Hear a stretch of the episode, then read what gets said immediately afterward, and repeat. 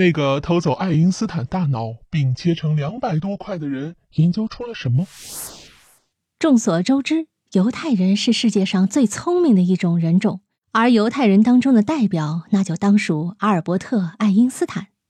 爱因斯坦在一九一五年创立了广义相对论，奠定了核能开发的基础理论。同时，他开创了科学技术新纪元。一九五五年对于物理界是一个令人悲痛的年份，在这一年当中，世纪伟人爱因斯坦去世了。四月十八日，爱因斯坦病逝于普林斯顿医院，享年七十六岁。在爱因斯坦的遗嘱当中，他表示将自己的遗体捐给普林斯顿医院作为解剖对象。执行解剖的病理学家托马斯·哈维，他逐一检查遗体的器官，并且称重，最后证实爱因斯坦的死因为大动脉瘤破裂。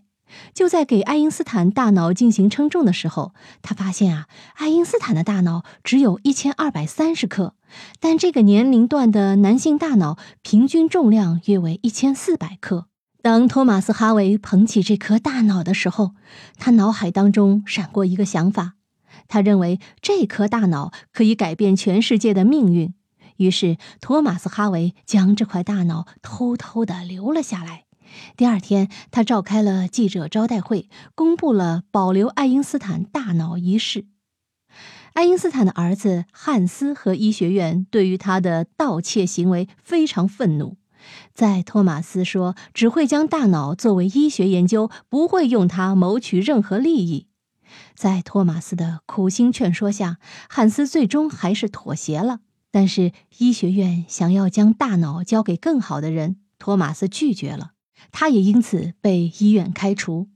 失业后的托马斯前往了费城，在那里，他对爱因斯坦的大脑进行了拍照测量，最后小心地切成了二百四十块，每一块都有单独的编号，并指明是大脑的哪个部分。随后，托马斯消失在医学界。直到二十三年后，一九七八年，一个初出茅庐的记者斯蒂芬找到了托马斯。此时的托马斯正躺在一个破旧的房间角落，房间里面都是空啤酒瓶。在这二十三年的研究当中，他一无所成。